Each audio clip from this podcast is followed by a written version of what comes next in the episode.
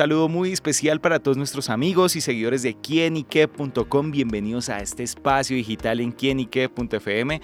Bueno, recordemos que la semana pasada se radicó en el Congreso eh, la reforma laboral 2.0, en la que, bueno, hay algunos cambios. Eh, se puede decir que el espíritu de la reforma se mantiene y, bueno, buscará consolidarse en todos los debates hacia el objetivo del gobierno nacional en radicar esta reforma laboral. Sin duda, este es un tema que impacta mucho a los colombianos, en los que, bueno, se generan muchas expectativas en torno a este tema. Y para conocer mucho más sobre estos debates, sobre estos puntos y todo lo que tiene que ver con la reforma laboral, pues nos acompaña Luis Alfonso Acevedo. Él es el director corporativo del Centro Jurídico Internacional para aclarar y que nos dé una luz verde también y conocer mucho más sobre esta reforma. Doctor Luis, bienvenido a Quinique.com. Hola David, muy buenos días, muchas gracias por la invitación. Eh, excelente que nos hayas invitado y nos hayas tenido en cuenta para ese tema que se convierte en algo trascendental para el país como es la reforma laboral y como tú eh, afirmativamente lo dices, el segundo intento. Entonces es la versión 2.0. Bueno, doctor Luis, hablemos justamente, empecemos como en la Biblia, por el Génesis. ¿De qué se trata esta reforma laboral 2.0, también con sus cambios? Y bueno, ¿qué es lo que pretende el gobierno nacional con esta reforma? Bueno, eh, la reforma laboral radicada por el gobierno eh, lleva ese, esta vez una etiqueta y esa etiqueta se llama trabajo digno y decente en Colombia. No estamos hablando, y es muy pronto decir si la reforma es buena o es mala, pero lo que sí es cierto es que esa reforma muestra un panorama que revoluciona o cambia el concepto laboral actual en Colombia. Entonces, empezamos con, digamos, eh, ciertos reconocimientos que eran importantes para el ciudadano de a pie, es decir, para, la persona del común, el trabajador regular, que tiene que ver esa reforma desde un punto de vista simple y tenemos que hacérsela llegar desde un punto de vista sencillo. ¿correcto? Entonces vemos temas bien interesantes y vemos, pues, en primer lugar, desde lo que tú llamas el génesis, desde esos principios, vemos cómo por primera vez en el país el legislador habla directamente de dos elementos importantes que ya venía trazando la jurisprudencia, pero que son dos elementos importantes. Y uno, que es la facultad de utilizar figuras como la transacción y la conciliación para efectos de, digámoslo así, eh, dirimir conflictos laborales en cuanto a temas inciertos y discutibles. Eh, la otra, la afirmación clara de la primacía de la realidad sobre las formalidades, que son temas que venía manejando la jurisprudencia pero que en esta ocasión el legislador inicia por establecerlas y por determinarlas claramente para que obviamente queden sin ninguna duda para lo que llamamos nosotros el ciudadano a pie. Pero ¿qué pasa, David? También genera un cambio que a la postre puede ser delicado para la empleabilidad y es el hecho de la gran preferencia que tiene el legislador a que todos los contratos se conviertan por norma general en contratos a término indefinido. Es decir, en el país, en el 90% de los casos, tengamos que contratar a término indefinido. se, acabaría más o menos el, barrera. el contrato a término fijo, las OPS. Bueno, entonces, ¿qué, ocurre, David? Entonces, aquí, digamos, la norma general va a ser el contrato a término indefinido y van a haber unas excepciones para poder continuar utilizando la figura de contrato a término fijo, el contrato a término de obra y también crea, eh, digámoslo así, el reconocimiento a una contratación en ciertos campos especiales, ¿correcto? Pero digamos que en principio la intención, la intención del legislador es convertir eso a contratos a término definido, lo cual en nuestro criterio va a generar en cierta manera una barrera, una barrera de empleabilidad, porque para que un empleador hoy tome la decisión de contratar a término fijo, eh, no solo va a tener que analizarlo muy bien, va a tener que analizar extremadamente bien y adicionalmente analizarlo extremadamente bien eh, va a tener que justificar la causa por la cual está contratando a término fijo.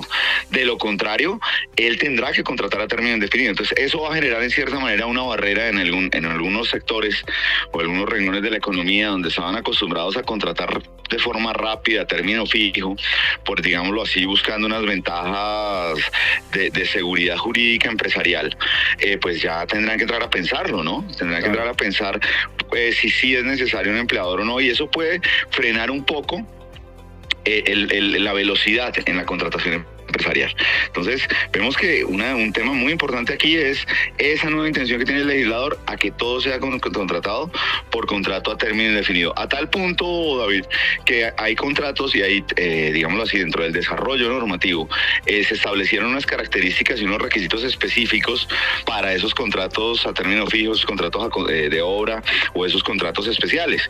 Y si no se cumple con esos requisitos, se va a entender que son contratos a término indefinido. Entonces, un tema ahí, ahí complejo, ¿no? Ahí podemos decir que también de pronto se revierte un poco hacia eh, la cantidad de la generación de empleo también. De pronto puede generar ese impacto en las empresas que también, bueno, tuve la oportunidad de ver eh, voces como en el caso de Fenalco, que esto frenaría mucho más la contratación y también la apertura de nuevos puestos de trabajo.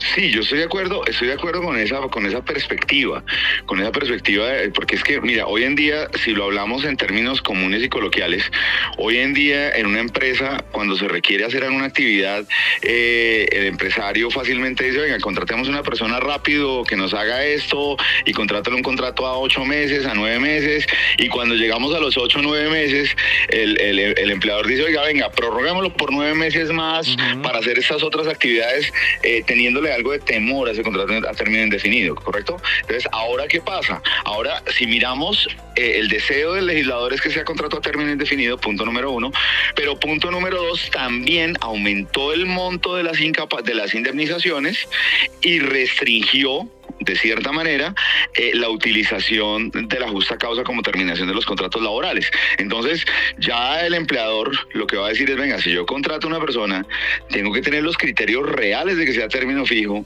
y tengo que hacer un análisis mayor. Al, hacer, al tener que hacer un análisis mayor y ponerlo en la tarea de hacer ese análisis mayor, pues en algunos casos la, mejor, la decisión podrá ser o podría llegarse a tomar como prefiero no contratar en este momento. Podemos Eso decir... es lo que decimos que puede desacelerar la contratación podemos decir que de pronto, básicamente basados en esos conceptos, faltaría de pronto un poco más de estudio por parte del gobierno para mirar estos ítems de pronto que no se han tenido en cuenta, porque obviamente desde el papel pues suena muy bueno hacia la protección laboral de los trabajadores. Eh, claro, mira, eh, nosotros creemos, eh, digamos, este no es un cambio que a la final termine siendo negativo, ¿no? Podría en el tiempo, podría ser positivo, pero lo que pasa es que es una medida demasiado radical digámoslo, es como si una persona quisiera bajar de peso, entonces yo diga, yo quiero bajar de peso y quiero bajar 10 kilos y dejo de desayunar, de almorzar y de comer, pues efectivamente voy a bajar de peso, pero voy a tener una afectación en la salud cuando, cuando se toman decisiones tan radicales. Pensamos que este cambio, que es un cambio tan esencial en materia laboral, pues debería tener un escalonamiento, debería tener una, una, una forma de poderse hacer de manera gradual, pues para evitar eso. Habría que enseñar primero al empleador cómo medir, cómo, cómo saber cuándo requiere un contrato a término fijo, cómo eh, hacer esa preparación un poco más honda ¿correcto?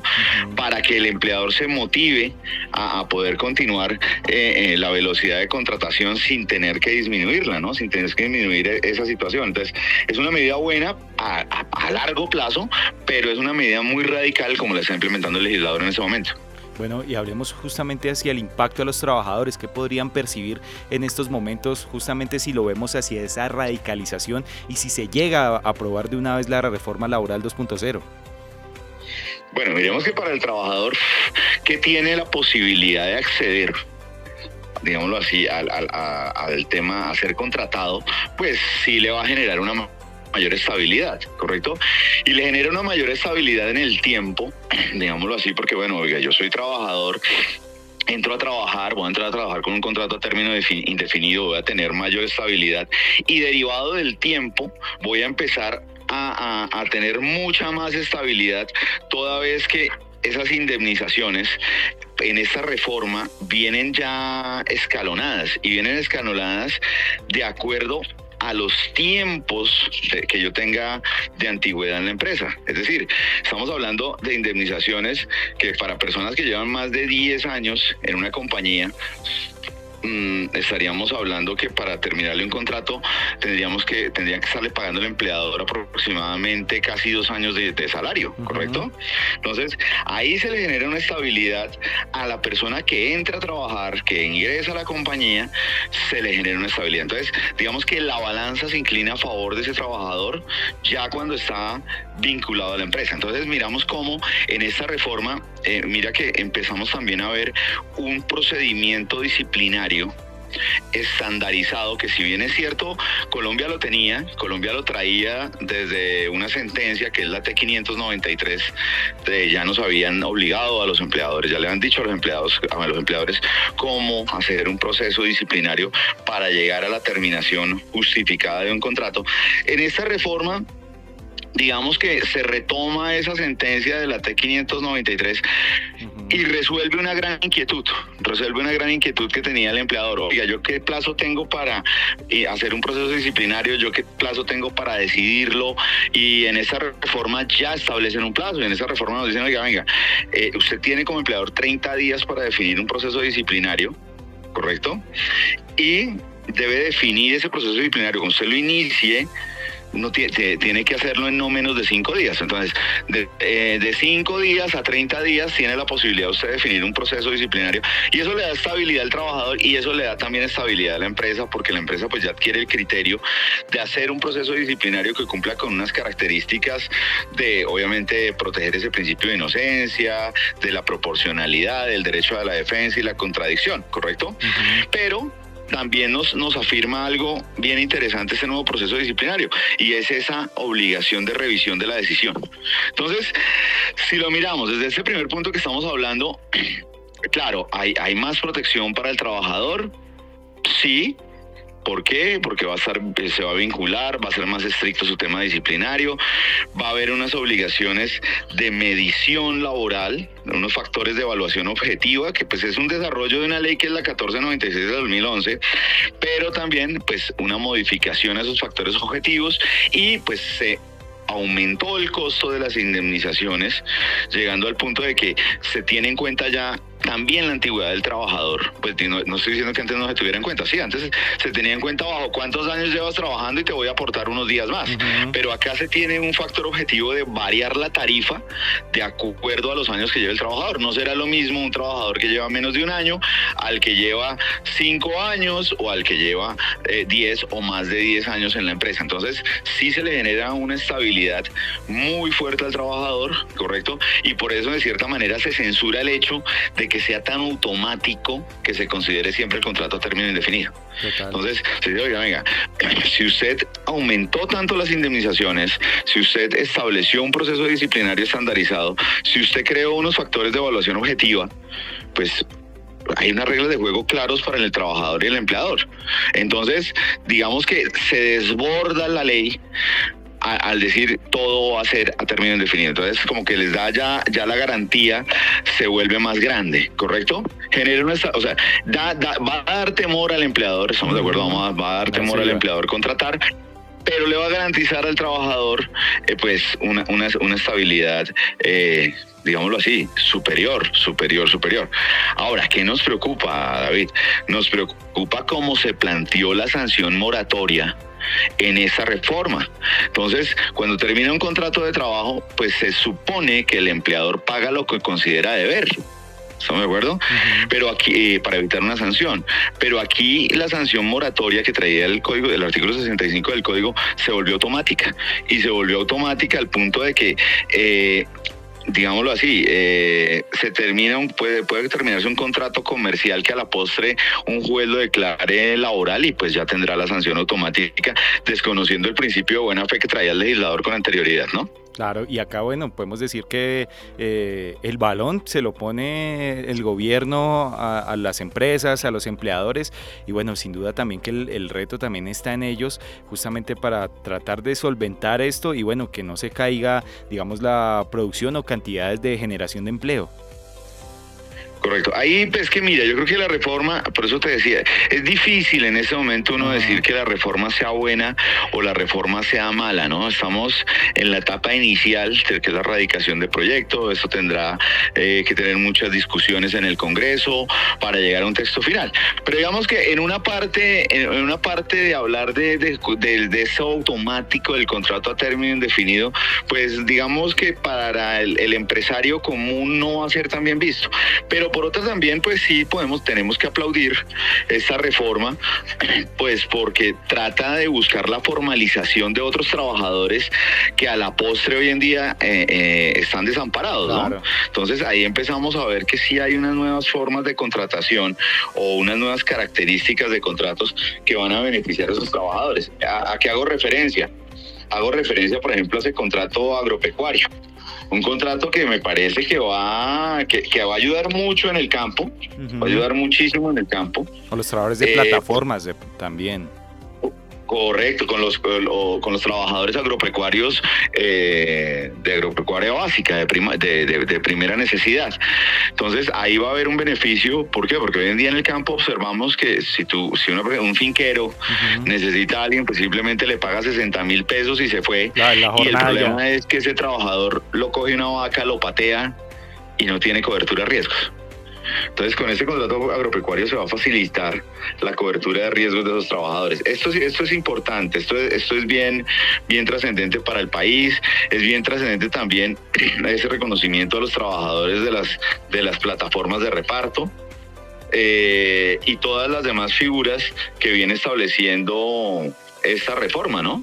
Claro, bueno, pues este ha sido un panorama de lo que hemos visto eh, respecto a la reforma laboral 2.0 que el gobierno radicó ante el Congreso y bueno, que en las próximas semanas eh, estaremos muy pendientes para conocer sobre esta aprobación o no. Bueno, ya vemos eh, algunos de los puntos de vista, también hemos visto también lo que generará el impacto especialmente en los trabajadores de las empresas y bueno, pues agradeciéndole al doctor Luis Alfonso Acevedo, director corporativo del Centro Jurídico Internacional, por este panorama y también este pequeño ABC de lo que es la reforma laboral, Luis.